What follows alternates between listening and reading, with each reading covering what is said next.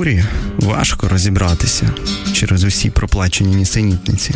Але навіть не будучи впевненим в культурі, цілком логічним видається думати, що час від часу енергія цілого покоління вибухає одним потужним зосередженим спалахом з причин, які свого часу ніхто насправді не розуміє, окрім нас. Гонзо ефір з Євгеном Стасіневичем щосереди о 15.00 та в подкастах на сайті OFR.FM. Друзі, привіт-привіт! Це Гонзо ефір Євгеній Стасіневич. У нас сьогодні потрійне свято. Дивіться як. По-перше, у нас сьогодні День Збройних сил України. Ми усіх причетних цим вітаємо. Е, бажаємо тим, хто на передовій сил повернутися живими.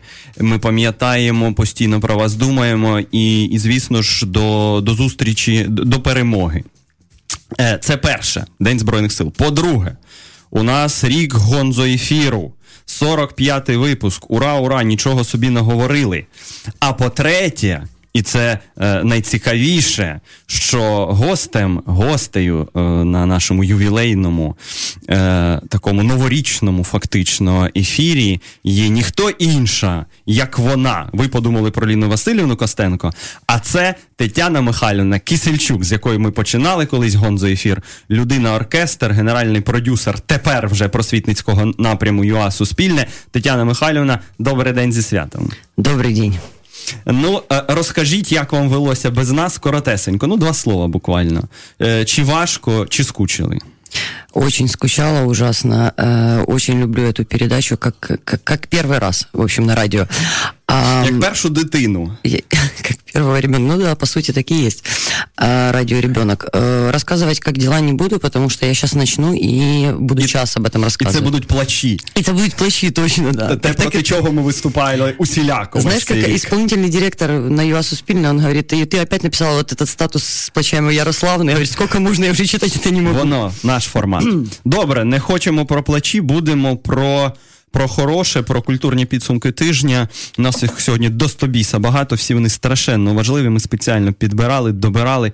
Е, І починаємо з кіно. Ми вчора з пані Тетяною разом сходили в кіно. Е, Вдруге в житті, по-моєму, якщо я не помиляюсь. Втретє в житті. Е, перепрошую, теж ювілей, до речі, був. Е, і і сходили ми на фільм, який називається Тіло і душа. Цьогорічний переможець Абсолютно Берлінського... Отразительне названня, це треба уточнити. Спасибі, Тетяна. Берлінського кінофестивалю Золотий ведмідь. І все таке інше в прокаті він тільки но почався. Е, фільм цей Ільді Кон'єді, угорської е, режисерки, яка довгий час до цього не знімала. У неї була перерва. 20 лет. Я е, Мені здається, що менше. Я подивився її фільмографію, я зрозумів, що я нічого не бачив. Е, Але ми подивилися тіло і душу. Так, е, з назвою є проблема, бо в оригіналі це про тіло і душу. Е, Погодьмося, друзі, це дещо інше. Е, В назві, яка йде в українському прокаті, відчутне протиставлення, та тіло і душа. А там і про те, і про те. Е, Зараз будемо говорити, звідки там це все береться, чи дійсно воно і про тіло, і про душу. Тетяна Михайлівна, трохи нам про сюжет. Ну, я перед тем, как рассказывать про фильм, скажу э, всем радиослушателям, что Евгений Стасиневич меня ненавидит, потому что все знают, как я люблю коров, а он меня привел на фильм, где коров убивают. Я не знаю. И мне пришлось полфильма смотреть э, в пол. Э, ну, Да, ну Женя, ми об этом. Я тебе отомщу. Ну, не, я тебе не, отомщу не в підлогу, а на мене. Ну да, Це інше.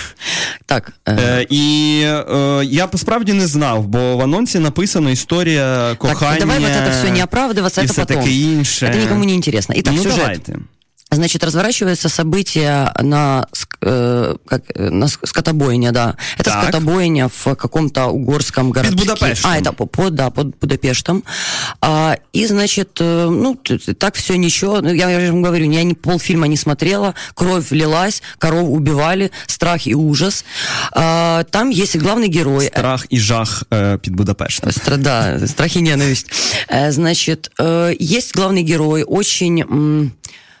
Ну, ми потім поговоримо об этом, но сразу видно, що Олександра Борбей його грає, а вона Геза Моршані. Вони хороші дуже актори, по-моєму. Чувак, ти определись, или я розказую сюжет, или ти. Я зараз говорю про главного я... героя, не про девушку, а про мужчину. Так, оце його і звати е, Геза Моршані. Е, і так, сразу видно, що він весьма поломаний чоловік, поломаний жизнью. Ми так и не узнаем, почему, но это не была задача режиссера нам это показывать. Она рассказывала нам о другом. Э, он такой достаточно спокойный человек. Він фінансовий директор. Да, ну хорошо. Угу. Це важливо. А, а как это... Він начальник. Женя, давай ты расскажешь про сюжет. Давайте. Е, Він начальник на скотобійні, а вона приходить туди працювати. Е, І одразу всі її помічають як таку білу ворону. Вона і, і виглядає е, схожим чином. Вона е, світловолоса, вона ні з ким не розмовляє, такого аутичного дещо складу.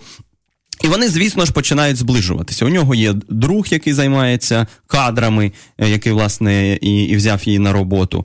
У нього Э, э, такая... Так, ты меня всегда перебиваешь, поэтому я себе позволю тоже тебя перебивать. Добре. Вот это там есть феминистичная нотка в начале, ух ты. І у нього ще е, відсохла рука. Ми бачимо, що він е, з певною вадою фізичною. Но у нас так зритель никогда не дослушает сюжет. Э, этот друг его, который Может, кадрами, кадрами занимается, там он говорит, э, они едят в самом, на самом начале, и он говорит, женщину надо держать в кулаке. Вот запомни, женщину в кулаке. В это время подходит его жена и говорит, дорогой, давай, это, мне надо в парикмахерскую парикмахерскую, там по магазинам, а ты детей забери, ладно. И он такой, ага, ага. И то есть, ну, то есть это нам сразу очень показывает отношение этого друга, который потом еще всплывет. Продолжайте, Евгений. Так, ну і звісно ж, ці е, обидвоє героїв поламаних вони починають зближатися. Е, в специфічний спосіб, звісно ж, е, бо відбувається на на виробництві відбувається кража, крадіжка, і і крадуть е, якраз ліки, які е, мають підвищувати е, е сексуальний рівень е, биків, які також на, на, на цьому виробництві є. Е, це важливо, це це і символічно по-своєму, і і важливо для для, для пізнішого одного з обертів сюжету. Але на на якийсь час запрошують психологиню, яка має поговорити з усіма тими, хто працює, так, на скотобійні поговорити, щоб з'ясувати, хто ж з них це був. Е, І вона такий психоаналітик радше. Вона питає їх про їхні сни, про те, коли вони е, почали статеве життя своє.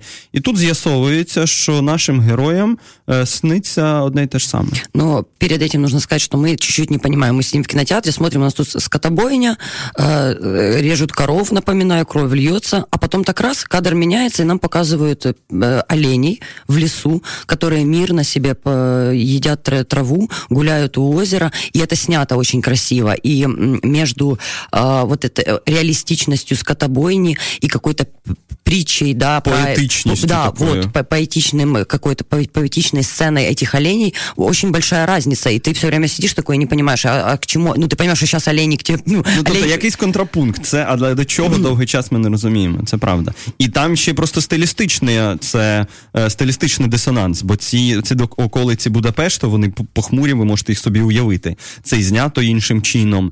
Е, так медитативно, так спокійно. Взагалі, треба сказати вже відразу, що тіло і душа це такий взірцевий артхаус, тобто взірцевий е, в тому сенсі, як ми його собі уявляємо. Довге кіно. Да, но не скучне. Е, Так, цього нема. Двоє героїв, мінімум, ну, двоє головних і ще декілька допоміжних, е, медитативні такі плани, е, неспішний монтаж, відсутність музики. Е, закадровий, все, е, чим характеризується артхаус. Коли вона буде вмикати угу. е, власне магнітолу, магнітофон, тоді вона з'явиться. І так, там є оцей контраст між буднями скотобійні, де, де, де ріжуть корів, нам нам про це показують. Да, і німими пейзажами з дикими животними. Так, в лісі. Так, Тетяна. Так, и что? Что происходит дальше? Да, и они рассказывают, э, ну, это очень хорошо, да, происходит, когда он ей рассказывает, она спрашивает у него о сне, он говорит, ну, я був Оленем, я не знаю, что вам это скажет, Оленем. Э, ну, и рассказывает очень э, детально свой сон, как он ел траву, куда он пошел. Он говорит, а вы сам были? Он говорит, нет, был еще один олень. А она говорит, а самка или, ну, или парень? А он говорит, не, самка. И, она, и, он, и он, он очень нервничает, потому что он до этого ей смотрел на грудь.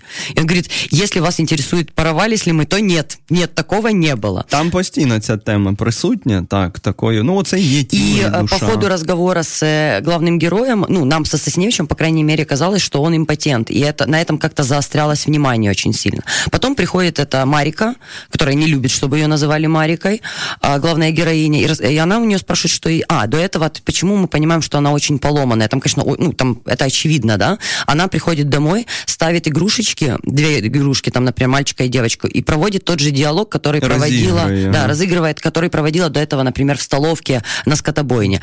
Кроме этого, когда у нее спрашивает психолог, когда э, у нее, пер... когда у нее начались месячные, она говорит 17 ноября 1995 года. И она говорит, вы серьезно это все помните? Ну, она как бы запоминает все даты. Угу.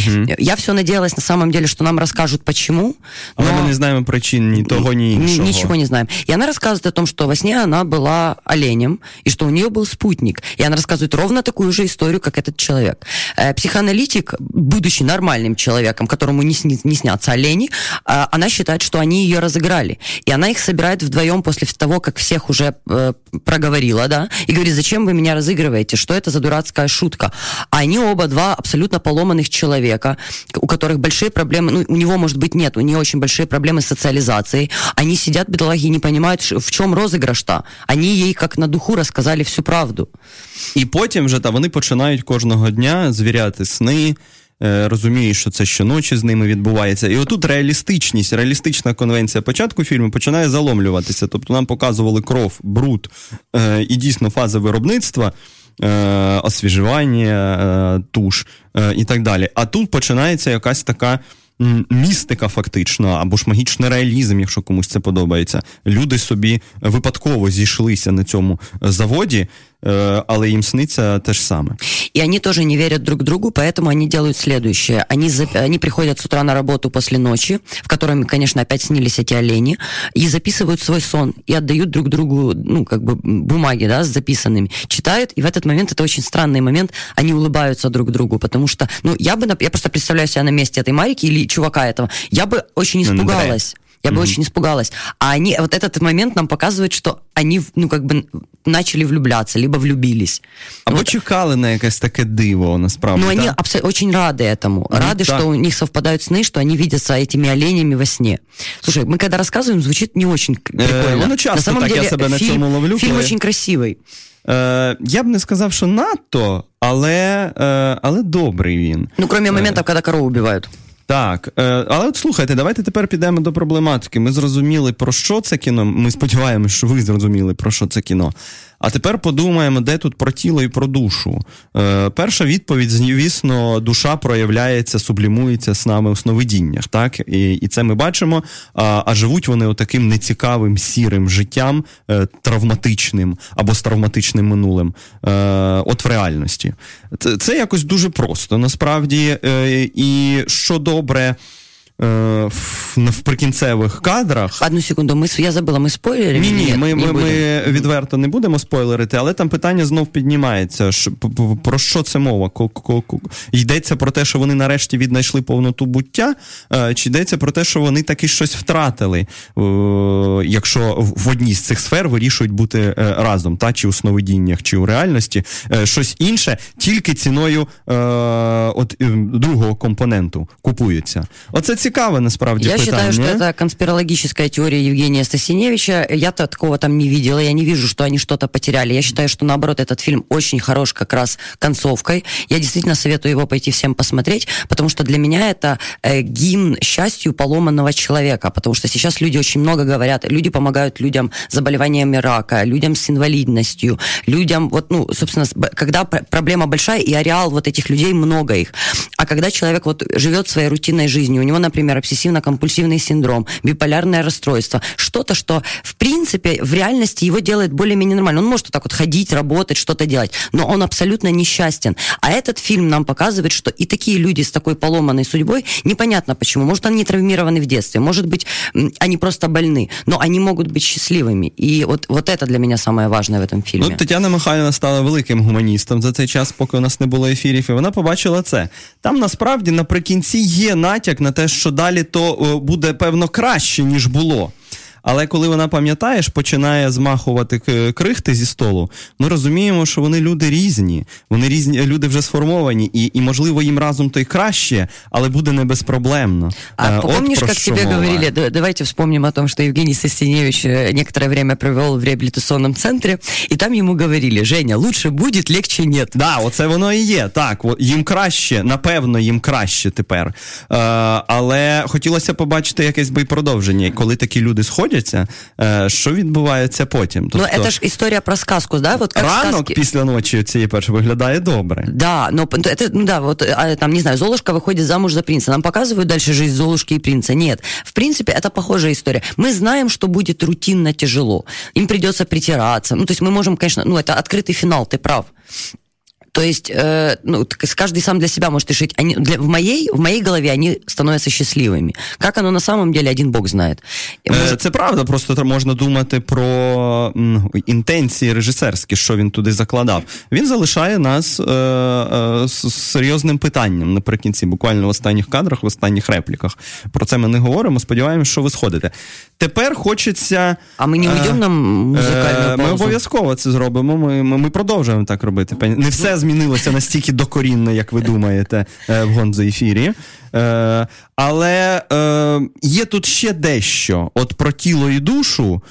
Е, знаєте, не кожна, е, не кожне поламане тіло, а ми можемо собі уявити, що оскільки в неї проблеми з сексуальним життям, е, там могло мати місце насилля. Так, напевно. Він теж внаслідок чогось став ну, неповноцінним. Але ж ем, фізичні вади не є стовідсотковою гарантією великої душі. Оце така думка, вона е, може комусь здатися несимпатичною чи ризикованою. Але справді, що ми знаємо про них? Ми знаємо їхні реакції. Ми бачимо, як він бере на роботу людей. Так, йому важить, чи людина все ж таки проявляє емпатію до тварин, які він вбиває. Е, Ми щось розуміємо про неї. Хоча відверто добрих вчинків ні з того, ні з іншого боку там фактично нема. А ні, несмотря на поломаність, питать, тут не про хороші поступки річ, тут, несмотря на типа, как переступить через себя, как она идет этот музыкальный магазин и ищет песню, песню про любовь, да, причому що вона абсолютно отстраненная. Ну, тут вона в даному випадку якраз компульсивна, вона просто набирає всього, пам'ятаєш, і починає слухати одне за одним. Тобто, от вона, вона така, ну, системна но в цій она, компульсії. Но она старается, она старается да. как-то через себя переступить, да, и стать ближе к нему, точно так же, как и он сначала как бы э, не старается, а потом, ну, все равно через себя проходит, да, то есть он ей все-таки звонит потом. То есть мне кажется, что вот хорош, хорошая поступность, вот про mm-hmm. которую ты говоришь, говоришь, э, она как раз э, проявляется в таких вещах, потому что это фильм про, ну, это фильм про любовь, очень статичный фильм про любовь, да, тут все mm-hmm. понятно. Mm-hmm. Ну, я имею в виду главная мысль. А, и тут для да, нас, тут для режиссера не, не, не имеет значения, что они там еще делают, да. Без сумніву, про це йдеться, що ми просто автоматично не дорівняли. Е, Це ж пам'ятаєте, що Ніцше колись, по-моєму, ти християнині писав, що святість найгірше підтвердження для святості це велика кількість крові і жертовність. Е, на, на, на, Не для святості, а для істинності. Істина взагалі не потребує, е, не мала б потребувати в ідеальному світі е, оцього е, відкуплення кров'ю. Так? І тут теж воно є. Тобто, наскільки вони хороші люди, як такі, ми можемо можемо здогадуватися з певне, і певні маячки там є. Е, Тому от. Ідея про ну в здоровому тілі здоровий дух, а тут якраз навпаки, що не здоровому тілі здоровий дух, хороша, красива душа, е, воно є, але воно просто не не, не завжди насправді так. І все ж таки, фіналу для мене справді, якби не було цього фіналу, якби там було все якось так, як ми з тобою принаймні прогнозували, е, то було б менш цікаво. Ця відкритість режисерська, вона теж разом думає, що вони в цей момент е, здобувають, а, а що можливо втрачають. В общем, на этот фильм стоит сходить. Там есть, есть о чем подумать. І ми все-таки уйдемо на музикальну Ми паузу. підемо, так. І, і повернемось обов'язково, залишайтеся.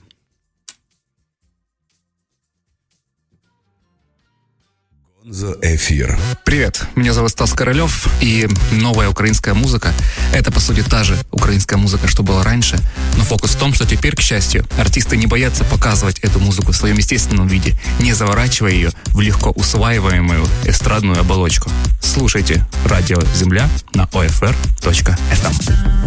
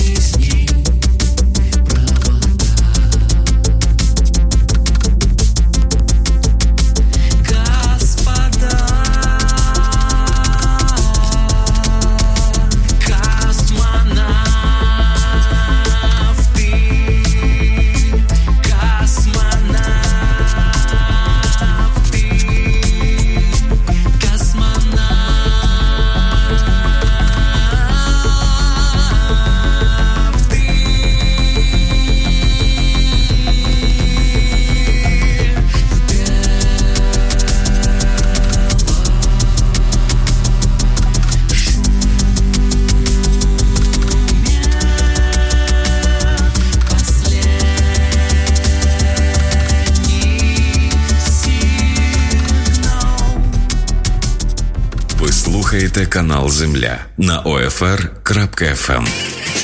Гонзо ефір повертається Євгеній Стасіневич. Е, гостя у мене сьогодні Тетяна Михайлівна Кисельчук, е, генпродюсер. Але це не так е, важливо, бо це ж наша рідна е, своя е, Танічка. Е, Тобі ми е, вже поговорили про фільм Тіло і душа Угорський фільм, який номіновано від Угорщини на Оскар за найкращий е, іноземний фільм. Я не вважаю це тихим шедевром. Я почитав до Стобіса багато рецензій. Для мене це не тихий шедевр, це, це, це хороше кіно. Е, таке взі- взірцево е, артхаусне в чомусь. З хорошою емоцією, з чесною емоцією всередині. Вот время течет, ничего не меняется. Ты бре- берешь после музыкальной паузы, приходишь и опять начинаешь говорить про то, что мы уже поговорили. Времени не так много. Переходим Це к следующей правда. теме. Е, Давай, Нічого не змінюється, бо ти от вдруге е, забуваєш вимкнути телефон, і, і, і, і все воно, ну, життя, можливо, тим і цікаво, що певні речі повторюються. Е, Нам хтось бажав там смачного, дійсно, ми е, під'їли трохи. Е, Бо святковий стіл, у нас пироги, е, киселя нема. не смерть, є я вам серьезно говорю. Є чай, е, і ми святкуємо і приймаємо ваші вітання. Хто нас вітає, спасибі вам, працюємо тільки ж для вас. Так, ідемо далі. Добре, йдемо далі. У нас серіал Godless. Е, і перше серйозне питання: як перекласти цю назву? Ну, забуті Богом. З одного боку, забуті Богом, полишені Богом, або є ще одна версія, яка мені подобається. Е, такі, начебто, боговідступники. Ті, хто самі забули Бога. Або, або чуєш, це сфера взаємовпливу. Е, окей, я розумію, що забуті Богом це непогано, бо буквально в другій серії один з героїв починає цю тему. Чому ця територія, ця земля штатів, вона Богом залишена в цей момент всередині е, 19 століття. Ми перший кадр це 1844 рік Колорадо. Кріт, місто Кріт. Е, розкажіть, Тетяна Михайлівна. Э, ну, мне сложнее рассказать, потому что спасибо тебе, во-первых, большое за наводку. Я посмотрела сериал «Благодаря Жене». На самом деле я посмотрела только одну серию, мне стало много чего понятно, но э, тут очень важен тот факт, что мой любимый сериал «Больница Никербокер», а смотрела сериалов я очень много, это о чем-то говорит. И этот же режиссер, собственно, снял... Содерберг. э, снял Godless. Пускай мы... Ну, я, я я буду- я- я- я буду называть это «Забытые Богом», а то там уже как, как, как получится. Э, Итак, что мы видим? Это ну, как бы э, классический, э, не классический вестерн, а классическая интерпретация вестерна, потому что сейчас все и HBO, и Netflix, и, ну, в общем, очень много ам, голливудских правильных, ам, как это, компаний а, переосмысливают вестерн. Вестерн, он очень классный тем, насколько я понимаю, что э, на его основе, на базе вестерна очень легко выстроить вселенную. Причем вселенную с хорошо прописанными персонажами. Вселенную, в которой обязательно будет интересно, потому что там бега, э, стрельба, э, кто-то кого-то грабит, что-то происходит. Плюс время такое очень неспокойное, всегда что-то происходит. Плюс вот этот э, флер э, заходящего ковбоя в бар. Э, плюс игра, когда они... стр- Ну, игра, я имею в виду, не, не игра, а как, когда выглядит это как игра, кто из них кого застрелит. Это эти вечные символы, которые мы привыкли видеть в вестерне, когда бьет э, там 12 часов дня, да, э, э, в полдень они обычно стреляются. Очень много вещей тебе дает, э, во-первых, что-то знакомое, да, вот эта радость узнавания, когда ты уже знаешь, что что-то, нечто будет. Плюс, и вот на этой базе легко выстроить... Цитатность Да, такая. вот цитатность, точно. Очень, ну, нелегко, это тяжело, конечно, но тем не менее это э, хороший, хорошая почва для э, новой работы Э, так что да, это пе- еще одна интерпретация вестерна.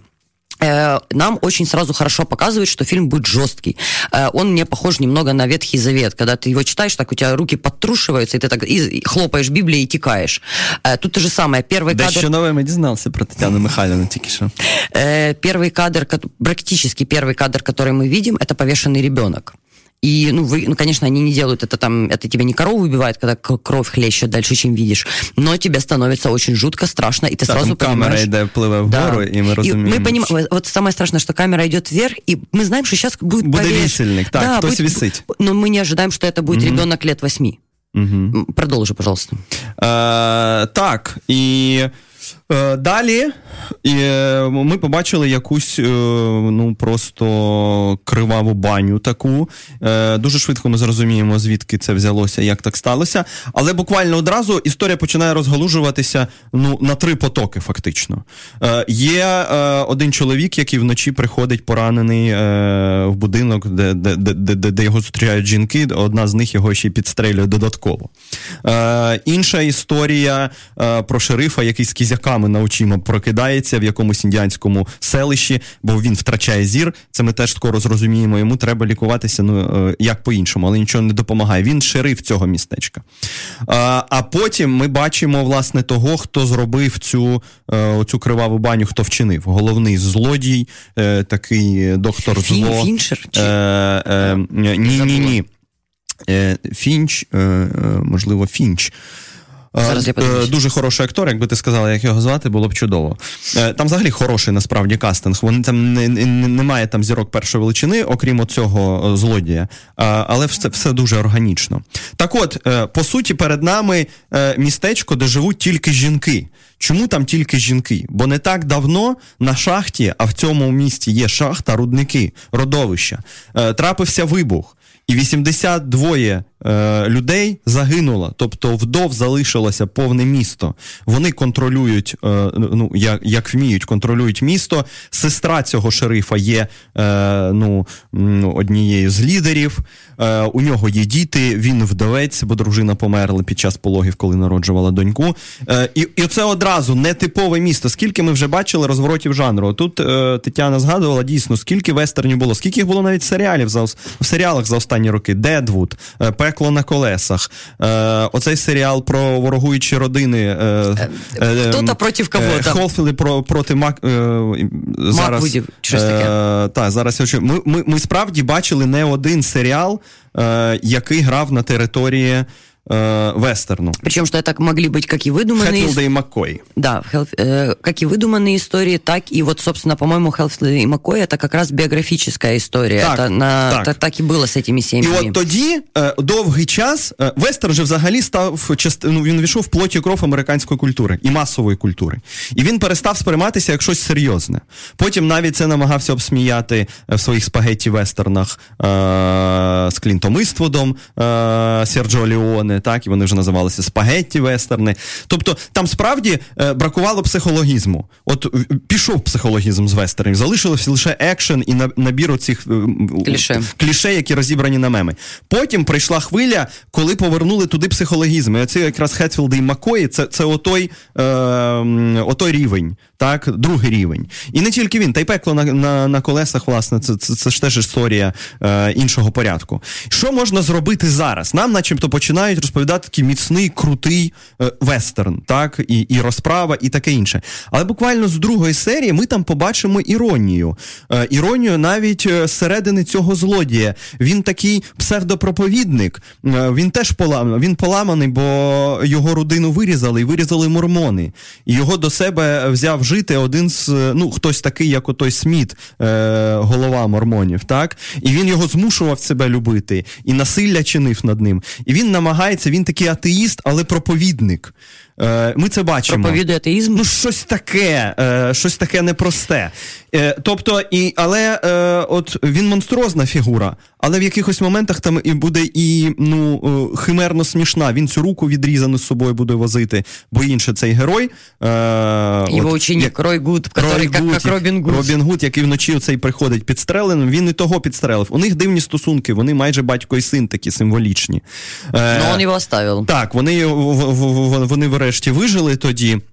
Але тепер, ну, чи мріють зустрітися, чи просто мають зустрітися. Там е, вже ви подивитесь, всього лише сім серій, вони йдуть по годині. Е, ну, не, не так багато. І от правда, от що з цим вестерном відбувається? Він. Е, Е, туди хочуть пустити трохи життя, піти від цього надмірного психологізму попереднього попереднього етапу. Це там є.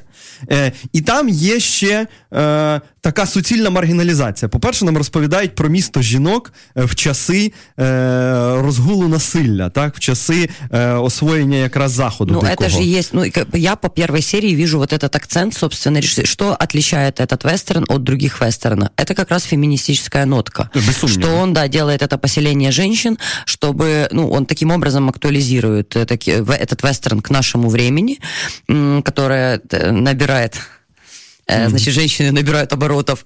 Так, і скільки серіалів, друзі, згадайте, скільки серіалів в цьому році було про жінок, скільки ми вже згадували. Е, і розповідь служниці, власне, феміністична, так, і Джеймс Таун, е, і Еліс Грейс, і так далі, і так далі. Ну і, собственно, насколько я вижу конечную серию, я по- посмотрю обязательно этот сериал, потому что он очень хорошо снят, и мне действительно интересно, даже зная наперед, что там будет, ну, как бы мне кажется, что я знаю. Там очень, по-моему, простое развитие событий. Э, Плохие будут наказаны, женщины победят, ну, как бы, они, по крайней мере, не, не это мой такой, знаешь, с- вангую, мой Так. прогноз. По крайней мере, они не отступят. Ну, то есть он же им говорит, что надо бежать, по-моему, да, он, говорит- он им предлагает, что разгул идет страшный, и следующее поселение, они близко, вот эти вот разбойники. Але ж куди бігти? Вони приїхали, це їхнє місто, вони його заснували. Да, но там одни женщины. И в целом, типа, во- ну, возможно, наверное, было бы такое, чтобы они собрали манатки и пошли там куда-то, не знаю, на север, через юго-запад. Эм, но они не пойдут. Ну, то есть я еще не видела этого, но я считаю, что они не Ні, пойдут вони не никуда. можуть піти. Вони просто чекають. От, і ще й Рой Гуд в цьому містечку опиняється. Це не просто місто жінок, там ще й головний супротивник Ро- злодія. Очень тепер. смешно, что Рой Гуд, он немножко похож на такого, знаешь, э, когда Арнольд Шварценеггер играл, или кто-то, вот как назывались эти фильмы, там, где один и всех убивал. Один. Таких б- кіно, фільмів да, було ну, дуже типа, багато. Ну, а, Рэмбо. Вот типа А, Рэмбо. ну, он похож на Сильвестр Рэмбо, потому Сталлоне. что когда Ага. он попадает в засаду, ему говорит, этот шериф спрашивает, говорит, а там же ж 33 человека было или 32. Он говорит, так ты знаешь, одного ружья мне хватило для того, Ну, я чтобы... от них- просто правильну точку вибрав. Да, я вот, типа умненький такой Робин Гудер, а, и пр- плюс Рэмбо, потому что уничтожает всех. Поэтому у нас есть типа целое поселение женщин и один Рой Гуд. И, Так. в принципе, наверное, этого достаточно. І от це справді, тобто, от є е, жінки, тобто це вже така ну, для, для заходу, це вже досить маргінальна така е, маргінальна структура е, для, для дикого заходу середини 19 століття. Місто населене жінками, наскільки б войовничими вони не були. По-друге, є шериф, який завжди героїчна фігура. А тут він е, великою мірою саме невдаха, тому що він ну, ну, ну лузер такий, він починає сліпнути, так? Він теж маргіналізується. Є ще навіть серед цих жінок одна, яка живе збоку і приймає цього Роягуда. Та? Е, її вважають відьмою, вона начебто прокляла селище, бо вона е, зійшлася з індіанцем, то індіанець помер, в неї тепер дитина від, інді- від індіанця. То Вона есть ще й главная мар- героиня, ты про нее Так, говоришь? так, она ще Это ма- актриса, кстати, которая играла главную, ро- одну из главных ролей в «Аббатство Даунтон». Так, так. Вона ще й маргінальна з-поміж цього, тобто вона живе десь на узбіччі. Е, і, і є цей Рой, Ройгуд, він начебто злодій, е, але він такий не завжди вдали, вдатний. Е, він гарно стріляє і підстрелив цього ну, Фліна, по-моєму, він Флін таки. Він його підстрелив, але він от уже в другій серії зізнається, що він не вміє читати. Він просить її навчити його читати. Е, і там завжди є оця така іронія підспудна. Але що, що куди важливіше проговорити, по-моєму, мені здається, поки у нас є час, а, Тетяна Михайлівна доїдає мій пиріжок, ми маємо сказати про естетизацію смерті. Ми давно це вже помітили в серіалах, і е, як мені правильно е, підказали раніше, апогей цього був Ганібаль. Звісно, в серіалі Ганібал. Це вже така тотальна е, естетизація Хороший, смерті. кстати, сериал. Е, Непоганий серіал, правда. Але тут, е, от в першій серії, там дуже багато всього. І руку відрізають, і дитина ця, так? Е, І ще Ну и когда они поезд грабят, там же і показують, убивают. як цей кріт вирізано було весь. І наприкінці, що важливо, вони й самі свідомі е, оцієї естетизації. І останні кадри першої серії, пам'ятаєш, е, от біжить смерть, по суті, так? На містечко сунеться смерть. Коні переправляються через ріку, і це страшенно красиво. Та, сонце грає в відблисках, і але несеться смерть насправді. Вони прийдуть і нікого не пожаліють. Е, і вони думають про це, про цю межу, тобто, де, ем, де, де це ще прийом, а де це вже така небезпечна ідеологія. Е, і тому іронії буде насправді більшати. Тобто, так вони страшні, ми розуміємо, кого б вони не зустріли, погано це для тих все закінчиться, але іронія там буде з'являтися. Тобто, якщо хтось чекає оцих, як е, Хетфілда і Макої, це не та історія. Це історія, яка намагається осмислити зсередини, що, ну, от, м, що трапилося з форматом вестерну, і як ще зараз можна розказати, начебто вестерн, а начебто і не зовсім. Такий з дулею в кишені. Нет, даже я бы сказала, что это вестерн с двойным дном, потому что ты правильно сказал, или или, может, с тройным дном, да? Так. Раз сделали, два сделали, три, и это уже пошло еще, еще одно дно пошло. Но это очень интересно, особенно когда у тебя, мы живем в период, когда ничего нового нету, берем все старое и как-то там Треба перекраиваем. переакцентувати. И когда це. ты можешь вот это старое на новый, м, на новый лад настолько хорошо показать, когда и интересно, и красиво, и есть эм, о, чем, о чем подумать, и что-то новое, ну, тогда я думаю, что сериал удался. И этот сериал, если так на это смотреть, то он удался. І він просто е, дійсно от просто на банальному рівні його цікаво е, дивитися. Якщо ви не любите вестерни, якщо ви не бачили ті серіали, про які ми згадували, якщо вам цікаво спостерігати, як змінюється жанрова конвенція, е, і не знаєте, хто такий Содерберг, і ніколи не бачили ні 12, ні 11 друзів Оушена і, і Нікербокер,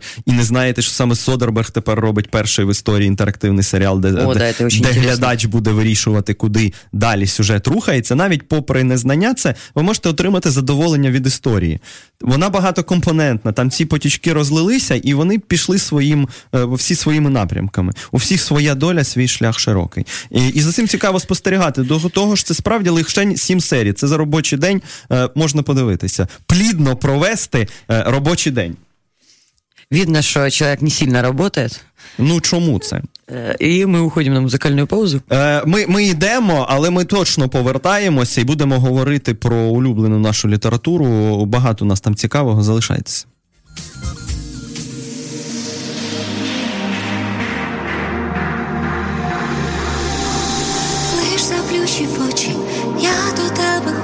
Полоні, вже в полоні я замовляй скоріше, все, що думка пише покірна, вже покірна я,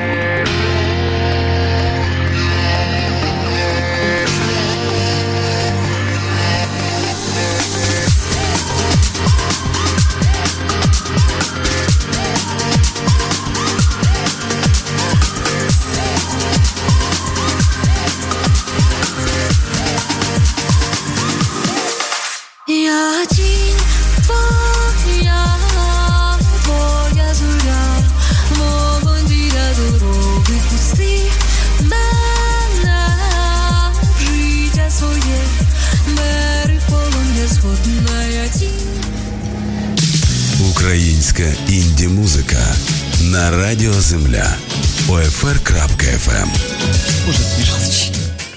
Добрий день, добрий день. Мене звати Тетяна Кисельчук і це Гонзо Ефір. Сьогодні у мене в гостях Євгеній Стасіневич, літературний критик. Це правда. Привіт, друзі. Е, Так, ми продов... я продовжу говорити українською, тому що у нас зараз дуже важлива книжка, дуже важлива тема. Мій е, улюбленець, мій кумир, хоча я думаю, він би був проти таких речей. Е, Григорій Савич Сковорода, видавництво Терра Інкогніта, які е, перевидали е, його і перевели нормальною українською мовою, бо старослов'янською, якщо чесно, читати дуже складно. Я бралася декілька разів, але е, це дійсно складно. Женя, ти щось хочеш сказати? Бо бачу, так щось вже Я вже налаштовуюсь на цю хвилю, і Григорій Савич Сковорода, і красиві книжки. Ми взагалі говоримо про красиві книжки. Про красиві книжки, які треба читати, які не треба, не просто треба розглядати, буває і таке. А книжки, е, в яких поєднується красиве і корисне. Е, От про принаймні про дві такі е, ми поговоримо. Тетяна Михайлівна, як наш маленький сковорода, людина, яка несе в серці світло е, про, про просвіти і розуму, вона й поговорить про людину. Е, про людину, е, яка для багатьох насправді є чи не ключовою е, для питому української культури. Бо ми ж пам'ятаємо, що саме добу бароко, а а Сковорода це, це кінець доби бароко. Так, хоча й не історичною, вона історично може раніше закінчується, але його світогляд абсолютно бароковий. Так от саме бароко є е, для Чижевського, скажімо, бароко було це, тим, чим Україна й може пишатися. Це була перша культура, е, яка постала не просто на території України сьогоднішньої, а саме українська культура, про яку так можна говорити. Це суттєво. Е, тому Григорій Савич Сковорода, Тетяна Михайлівна Кисельчук. Дякую, Женя. Продовжуючи е, якби про плацдарм, та хоч Григорій Савич писав старослов'янською мовою, і, е, наприклад, і Шевченку, і Котляревському їм було десь може складно, тому що він для них був.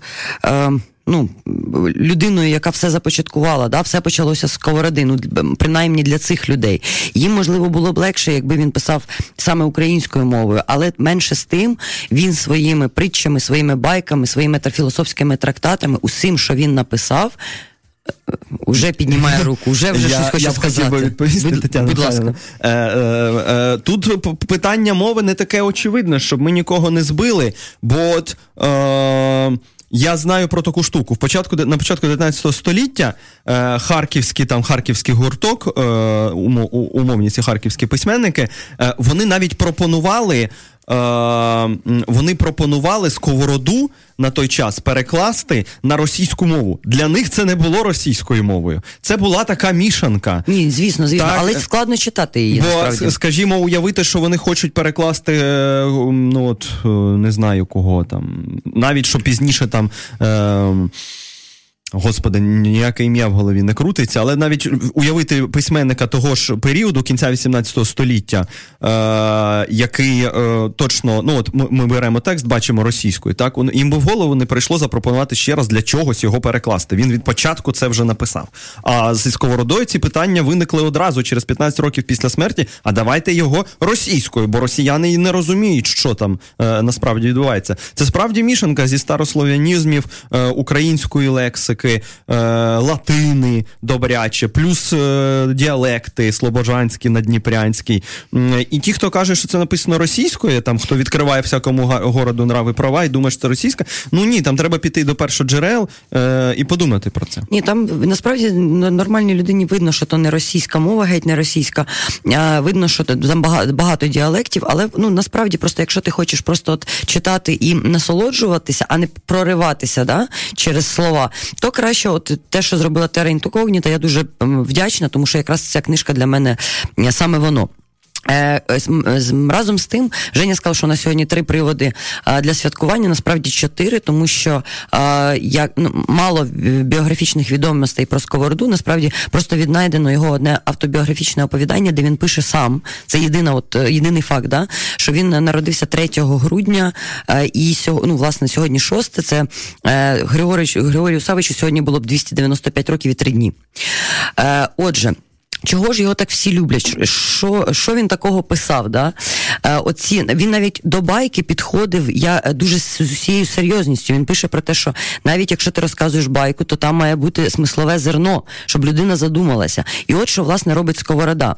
Тут мені треба сказати декілька важливих моментів і нічого не пропустити про нього. По-перше, буквально позавчора я їхала в Харків, читала книжку, і мені жінка якась каже напроти мене: дивиться, каже, це про сковороду, ага, розумний, розумний був. Але ж він в Бога не вірив, да? каже вона мені. Я думаю, хм, є такі інтерес, міфи. інтересненько, думаю я. І дивіться, що виходить. Пройшло 295 років, а люди все ще думають, що Сковорода в Бога не вірив. А чого вони так думають? Тому що він в церкву не дуже е, ратував, не, не дуже за неї ратував. Тобто, це основна річ, за яку я люблю Сковороду. Що Він каже: знайдіть Бога спочатку е, всередині себе, а потім він з'явиться і навколо вас. Тобто, скоріше, мені просто близькі всі ці речі. Я насправді я людина глибоко віруюча, але коли ти не ходиш в церкву і не. Ти релігійна, але не воцерковлена. Ну я не я не релігійна, я скоріше віруюча, тому що mm-hmm. для мене поняття релігії і віри це різні поняття. Mm-hmm. І коли ну ти там чи в церкву не ходиш, чи хустку не вдягнув, і тебе вже сто сто раз насварили, поки ти малий, а ти малий дуже вразливий, і ти не, не розумієш, віриш ти в Бога чи ні, ти вже сам заплутався. А насправді, е, от ну, читаючи сковороду ще в школі, мені це дуже добре показувало, що оце, оце мій якби шлях. Я не знаю наскільки він правильний, але я я, я його вважаю просто правильним. От, Спасибі, Тетяна Михайловна. Ви важливо таку тему підняли про те, е, про що насправді сковорода. Бо е, ви знову ж таки дуже оптимістично думаєте, що багато хто е, часто його згадує, навіть в контексті, що він не ходив до церкви. Тобто, сковорода, по-моєму, такий злегка підземний класик. Є Шевченко, да, є Пантеон, який ми знаємо, є сковорода, який десь збоку трохи, хоча й на 500 гривнях весь такий красивий і файний. Але навіть якщо думають про нього, то знають, напевно, його біографію. Це таке е, старцювання е, з елементами юродства. Навіть там же було. Він в Харкові прикидався, що він божевільний, аби його відпустили зі школи з колегіуму. Він не хотів вже там викладати. Я не знала про Був це. такий епізод. Або ж знають, що він поїхав до до двору імператорського, аби співати, так і mm-hmm. співав там. А а після того їздив в експедиції в Токай, е, винні експедиції на на закупки алкоголю. Е, оце з ним були. Тобто знають про цю біографію непересічну. А коли про що насправді сковорода, хтось згадує там байку, хтось згадує всякому городу нрави права, хтось пам'ятає, що Котляревський багато чому завдячує mm-hmm. йому. Але оця думка, яка насправді є незатишною, е, вона по-своєму є протестантська, е, так що е, все найважливіше всередині. І шукайте отам. І для цього треба докладати зусиль. Оцей подвиг самопізнання. Тобто, це моя улюблена просто словосполучення. Бог всередині кожного, і і церква не є доконечно потрібним елементом. Можете сходити, можете і ні. Ну, Тобто він руйнує інститут церковний. По-своєму, він не був аж таким, по-моєму, бунтівником, він був тихим бунтівником. Він був а... скоріше реформатор. Йому реформа освіти, наприклад, чи якось е, само ну, мислення да, людини була набагато важливіша, ніж боротьба з церквою. Ну, йому це не потрібно було. І і оце. І тому я розумію, чому він е, і донині е, може м, не сприйматися як рідний. Знаєте, от Тарас Григорович чимось уже рідний. Ну стільки його було в нашому житті. Е, Лариса Петрівна Косач е, е, так само, і хвороба, і все таке інше. Якось близько це постраждати. Розуміємо. Що Леся Українка вже казати не можна. Ні, ну чого, будь ласка, ну Лариса Петрівна, ну все ж таки, мені подобається Лариса Петрівна. І е, Франко так само, оце його фінал життя. А зі сковородою якось ну ну от не рідний, не свій. І я думаю, це по-своєму мотивується його серйозними вимогами до людини. Так? Ти не думаєш, що ти свічку там поставив, чи чи, чи книжечку прикупив, а це тоді було чималі гроші, так? Або що ти комусь даєш меценатствуєш. Все через себе. Чим більше зусиль ти зробив на собою, тим більше ти людина, якщо перефразувати Вольтера. Е, От так здається. Мені зараз. дуже подобається, що Сковорода, він не дивлячись на те, що він був людиною дуже великою, але він при цьому був, оце знаєш, якби просвітником здорової людини. Тому що з одного боку він, наприклад, їв е, один раз в день, е, ну не їв м'яса, і там на на цьому, коли сонце заходило, він їв. З іншого боку, ось тут пишуть, що м, значить він був аскетом, але без фанатизму. І далі починається цитата. Ідеал христової бідності не заважав сковороді любити вишукані вина, курити вірменський тютюн, пити вранці чай з лимоном, ласувати сиром пармезаном, мати кишеньковий лондонський годинник, дуже коштовну е, флейтузу зі слонової кістки. Тобто, от він е, якби він був дуже простим, але коли от потраплялося йому щось красиве, наприклад, хтось, хтось йому може подарував цей лондонський годинник, він від нього не відмовлявся, тому що це ніяк його Не позьор. це, це його ніяк не, не збагачує. Тобто, якщо він відмовився від цього лондонського годинку, не мав його, то як би це його збагатило всередині? Він би ходив і розказував, який він великий аскет відмовився. Ну розумієш, так? І насправді тут передмова Андрія Любки мені дуже сподобалось, як він написав. Він пише, що Сковорода він такий просунутий дауншифтер, такий хіпстер, тому що в нього Ну, прикольна Це зачіска. ще Юрій Ігорович Андрухович колись Так? казав. Ага. Сковорода як перші гіппі. От, Це і Любка підхоплює його думку. Окей, е, і він ну в нього реально прикольна зачіска. Вона б зараз теж могла бути ну, модною. Та він вдягнений в простий одяг. Е, він- Полотняний, полотня... льняний. В нього зру- зручний, зручне взуття. По Він- такі. Норм, нормально, абсолютно сучас, сучасний хлопець. Ну, типу, Ага, да, і він, такого уявити. він подорожує собі, з- споглядає він, як він зранку вставав, десь ішов в гаї поля ліси, брав з собою торбинку з книжками і ото читав.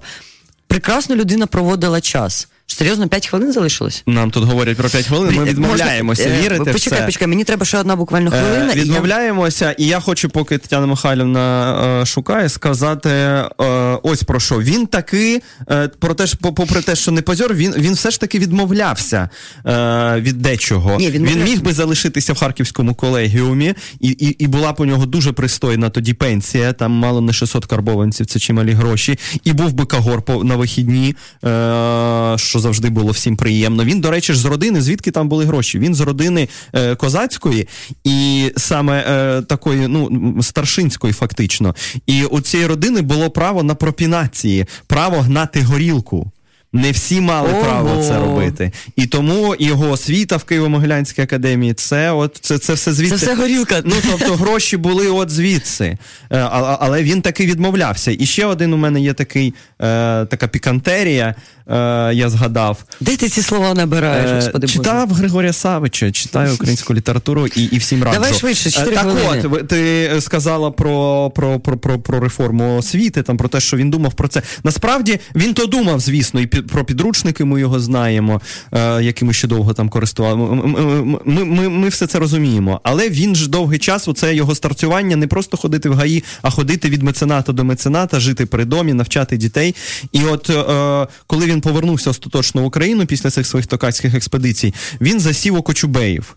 І він е, не міг одного там е, синів чи навіть племінників того Кочубея е, навчити. І він його обізвав свинячою головою. А, я чула про це. І, і мав тікати. Йому так було соромно за це. Але він, він був людиною емоційною, він не контролював певні речі. І це додає це такі приємні, е, е, милі душі, такі Людські, абсолютно людські речі. риси. Так. Так, Женя, почекай. Ні. Е, а потім повернувся, звісно, знову викладав. Але він, він справді емоційна людина. Не треба, значить, е, думати, що він оце такий блажений, Так, коротше, я забираю слово, бо це все це буде до кінця віку. Поки ти не почала, будь ласка, є питаннячко. Є питаннячко. Почекай, А, дай я закінчу про сковороду, і буде питання.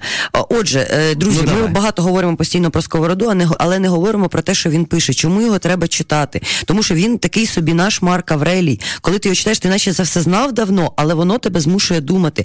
От він пише постійно про те, що що було б тоді, коли б Бог вмістив наше блаженство в якомусь одному знанні. І оце ти можеш з одним реченням ходити тижнями і думати про це. Він пише, що кінець нашого існування є мир. Це дуже важливо. Кінець є- кожен би написав, кінець нашого існування є смерть. А Григорій Сковорода пише, що кінець нашого існування є мир. Отже, е, це така, знаєте, добра е, е, Григорій Сковорода це добра Біблія, так я її для себе називаю, і вона дає дуже багато е, м, е, для, ну, пожитку для. Е, м, Господи, для... Эм, как будет э, пища для размышлений, Женя? А? Піща для розмишлення? не отвлекайся. Е, їжа для роздумів. Боже мій, ну добре. Отже, він змушує людину думати, і оцей подвиг самопізнання, про який він пише, а, ви, власне, читаючи його, зможете пізнати себе, як би це не звучало. Тому, будь ласка, читайте Григорія Сковороду. Е, обов'язково читайте Григорія Савича, і, і взагалі до класичної літератури періодично треба підходити знову, е, відкидати свої оці, е, відкидати свої е, комплекси е, і страхи, е, навіяні школою. Е, і, справді там ну страшенно багато цікавого. Тобто про 19 століття немає чого говорити. Там кожна постать чекає на те, щоб ми її переакцентували і переобдумали. Е, а почати можемо прямо з Григорія Савича. А тепер питання, поки є, е, ми підійдемо до того, що я розповім про свою е, книжку. Яку Свою я ти ще не написав. Одна вже є, я перепрошую. А поки що питання. П'єсу Троїцького, але вітер уже видели? Йдете? Що скажете? Чула, звісно, мене, до речі, нещодавно, я так розумію, піарниця запросила, буде скоро в. Це ж нова опера, так? Е, Нам тут не пишуть. Ага. Можливо, це дві різні речі, але я точно чула про п'єсу Але вітер, тому що вона була на цьому, господи, на Гогольфесті. Угу. Але Ти я десь- Ну, я, я обов'язково на неї схожу. Ти ходиш на По- них загалом. Так, я загалом знаю. я дуже люблю Троїцького і дуже люблю те, що він робить, тому я намагаюся, може, не все бачила, але намагаюся ходити. Коли схожу, прийду до тебе ще раз, розкажу людям. Ой, ну це е, не зарікаємося, але чекаємо. Звісно, чекаємо. Нам тут ще пише Годлес, ніби вигадав герой Ентоні Хопкінса з Westworld. Спасибі. Westworld, оцей серіал, е, про Там, який ми вже згадували. першу і останню серію, можна подивитися і все зрозумієш. Е, Серіал такий е, зшитий з усього на світі. Е, серіал, е, який грає так само жанром. Так, Westworld це, це важливий етап е, на, шляху становлення вестерна. Спасибі за те, що ви його згадали. Е, тепер е, нам щедро вділили декілька хвилин. Е, наші е, продюсери, спасибі їм за це. Через це і любимо. Е, Ну, справді, коли ми ще зможемо поговорити. Я вам хочу сказати, сказати ще про одну книжку красиву, надзвичайно красиву, не дешеву, але ж ну, менше з тим. Що робить? Що робить? Так. Красиву книжку, яку варто читати. Це е, книжка про Олексу Грищенка. І от я впевнений, що ну, чимала кількість зараз слухачів е, могла б зловити себе на тому, що вона ніколи не чула про Олексу Грищенка. Е, попри те, що він вважається одним з щільних представників цього ефемерного утворення Паризька школа, коли в Париж митці з усього світу поз'їжджалися між там е, між Першою і Другою світовою війною почали е, і почали почалася історія з салонами, почалася історія е, з протистояннями, дружбами і, і звісно, небувалим е, таким мистецьким під, під, підйомом. Він там був, але він насправді. Е, Сумщини, він українець, він з Кролівця, е, він в Королівець це назва поселення? так, Кролевець е, на Сумщині. Е, він повчився певний час в Київському е, е, університеті. Він сам живописець і художній критик. У нього є книжки. Е, В яких він думає про, про, про, про, про європейське мистецтво, про ікону, е, про, про зв'язок про і, і, і іконописного мистецтва з візантійською там традицією, взагалі вплив візантійської традиції е, на нове мистецтво, на авангард в тому числі. І, і ця книжка називається в родоводі е, Олекса Грищенко Динамо Колір. Динамо Колір це його такий конструкт, це як супрематизм. Це е, в той в ті часи взагалі вважали, що це окремий напрямок. І він виставлявся поруч з Кандінським, поруч з Малевичем. Е, е, можливо, і, і, з часом він якось випав з цього ряду. Е, і коли навіть почали перепрочитувати авангард 70-х, потім в 90-х, коли там вже і Богомазов з'явився, е, і так далі. і так далі. Так, так. Він все одно ну от не фігурував. А тут величезна книжка Віти Сусак. Дякуємо їй, яка і е, дисертацію захистила з Грищенка, займається популяризацією. Тобто, це, це і альбом мистецький, так, альбом так, колекційна річ, її мож- можна розглядати, гортати безкінечно. На подарунок гарно підходить, так? Ну, це, це зараз ідуть свята. До речі, ми ще в якомусь випуску обов'язково щось порадимо, що можна подарувати. Наша улюблена рубрика. Скажемо про є? книжки. Е, ні, у мене ще нема. У мене Ага, ще я нема. знаю, що тобі подарувати. А, але це прекрасний, по-моєму, був би подарунок е, Динамо Колір. І, і там біографія насправді надзвичайна. Він багато мандрував, він багато де виставлявся і в Штатах, і в Європі. Він написав е, вже в 50-ті роки. Він прожив до 70-х років. Він е, багатьох пережив. Тобто він такий останній був. Е, І він написав навіть е, спогади, мемуари про про Україну, де себе чітко е, постулює саме як українець. Тобто, попри те, що він ну в 20 років вже полишив Україну і фактично вже й не повертався, бо він поїхав за мистецьким життям в Москву, а потім громадянська війна е, і оце все таке інше.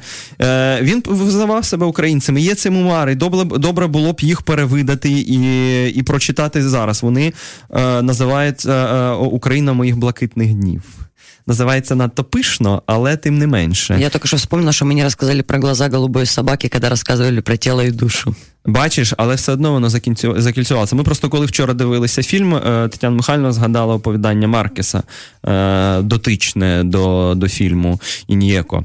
Е, от ви може сходите, подивитися, потім ще й Маркеса почитаєте. Воно ж все одне за одним тягнеться.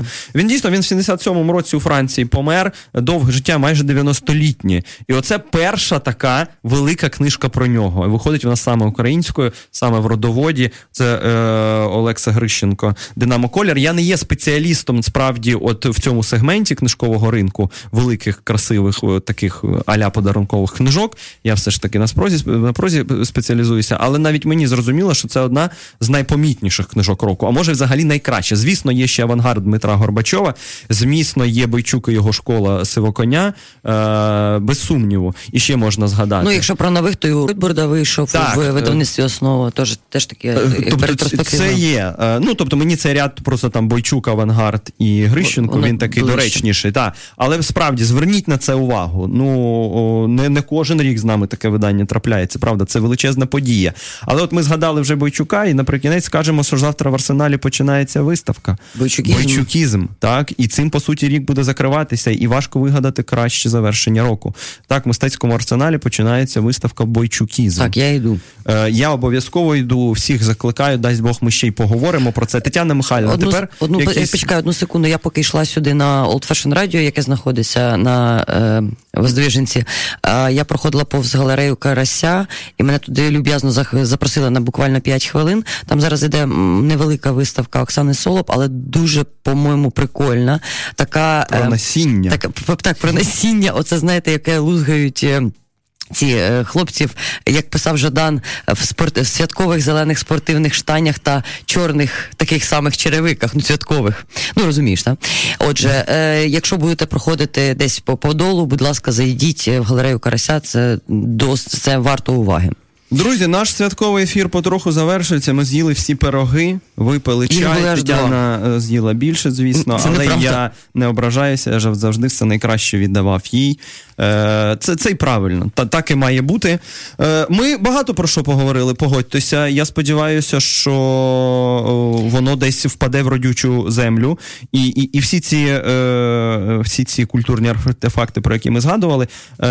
Так, не смій прощатися, почекай. Ні, ні, вони могли б пройти повз вас, але сподіваємося, не перейдуть. І фільм Тіло і душа, і і дуже хороший серіал, насправді Годлес. Може, не найкраще за рік, але дуже міцний серіал. І книжка Олекса. Олекса Грищенка. Ну, це те, про що цієї осені, а, а тепер вже е, цієї зими треба знати. Справді треба знати, треба це побачити. Е, Прикінцеві слова. Прикінцеві слова, якщо у нас є ще 30 секунд, я хочу, щоб ми швиденько зробили ставку. Ну, ти ти зробиш ставку, бо я їх не читала. Оголошена шорт-ліст премії книжка року BBC. Правда. А там у нас Сергій Жадан інтернат, Катерина Калитко, Земля, Земля загублених, або як або маленькі страшні казки, так? Або ну це довга така назва. Довга назва, так. Е, далі хто у нас там є? Ірванець Харків 38, е, Іван Козленко Танжер і е, Курков е, Шенгенська історія. Ти читав усе. Я Будь ласка, я хочу приймаю ставки. Е, тоталізатор, я, літературний тоталізатор відкрито. Я за те, щоб перемогла не найважливіша з тематичної точки зору книжка, а найкраща з художньої. Тобто я не за інтернат, я за Катерину Калитко. Тим паче, що це книжка так само про війну. От ті, хто там цього не помічає, це, це ну там важко не помітити. Це справді книжка про війну. Просто про війну як такий базовий антропологічний стан. Війна за все. за самовизначення, е, за гендерну там роль, навіть за пам'ять, за нову територію, за все. І це теж книжка про війну, як і інтернат. То, Але вона художньо, мені видається, куди кращою. Можливо, там не на дві голови, на три. Ні, Сергій написав теж е, міцний роман. Про нього ми вже багато говорили. Просто до нього претензій значно, значно більше ідеологічних. А до прози Катерини Калитко у мене немає претензій. Це справді наша найкраща книжка року. Я ставлю на неї. І тепер два слова буквально про те, що от розгорівся локальний скандальчик, що немає Рафєєнка в списку. Е, оці е, долгота російською або ж е, довгі часи українською Мар'яна Кіяновська переклала. Дійсно, того року було прийнято в положення було внесена зміна, що тепер книжки українських письменників перекладені з інших мов, ну тобто, наприклад, написані російською, вони можуть приймати участь. Е, Рафєєнко був в довгому списку. Багато хто вважає, що це е, найкращий роман за останні роки. Я просто Не вважаю Рафієнко його. просто він в бункері дуже багато через цю російську мову знаходився. Ну, у такому гетто, так, і оце російськомовна література українська, чи це вона, чи це не вона. Про це багато дискутували, просто скандалили. Е, так. Е, і е, це, це, це хороший, міцний роман у Рафієнка. Справді, його нема там шкода. Я все ж таки був би за те, аби Катя вигравала у всіх достойних конкурентів, а не тільки у Жадана. Це було справедливо. За це образливо. Але. ем, е, що можна сказати? Ні, ні- нічим не можна виправдати. Так, насправді не розводь воду. ні, ні, насправді журі BBC важко тут виправдати, бо в список втрапив Курков з шенгенської історії, а це теж переклад з російської. Е, і я думаю, взагалі, що ця опція, коли вклю, в- вносилася, Спеціально для Куркова? вона великою мірою була під Куркова зроблена. Тобто він як ну, він- там же є пиркало, є Курков, це такі культуртрегери, які несуть українську культуру там, вони знають один одного. Тобто, коли думалося, думалося більше не про Рафієнка чи письменників типу нього, а саме про Куркова. І тому з'ява Куркова тут дуже симптоматична. Ну, Ти дивись, бо заява така серйозна. Ні, я ж е, хай би вони, ну звісно, це не може. Це, це просто здогад. Це, це, це здогад. Наголошую, це суб'єктивна Але думка Євгенія тільки в тому році це, це положення було е, прийнято. В цьому році є Курков, нема Рафієнка. Прикро, прикро. Е, але е, хоч якось ще премія може підрівнятися, якщо е, переможе справді найкраща книжка цього року. Умієш завернути. Е, будемо прощатися. Спасибі, друзі, що ви були з нами під час цього святкового ефіру. Ми ще раз усіх вітаємо з Днем Збройних сил України. Е, хлопці, повертайтеся, хлопці і дівчата, ми всіх вас чекаємо. Е, Тетяна е, Михайлівна, спасибі вам за гонзо. Спасибі, що прийшли. Дякую вам, Женю, що запросили, і дякую Old Fashion Radio за те, що. Та за все. Так, за все. Е, Old Fashion, спасибі вам за нас. Е, Сподіваємося, не востаннє ми в такому, ку- в такому колективі теплому зібралися. Е, Вам на все добре. Через тиждень обов'язково почуємося. Бережіть себе. Бувайте. Гонзо ефір з Євгеном Стасіневичем щосереди о 15.00 та в подкастах на сайті OFR.FM.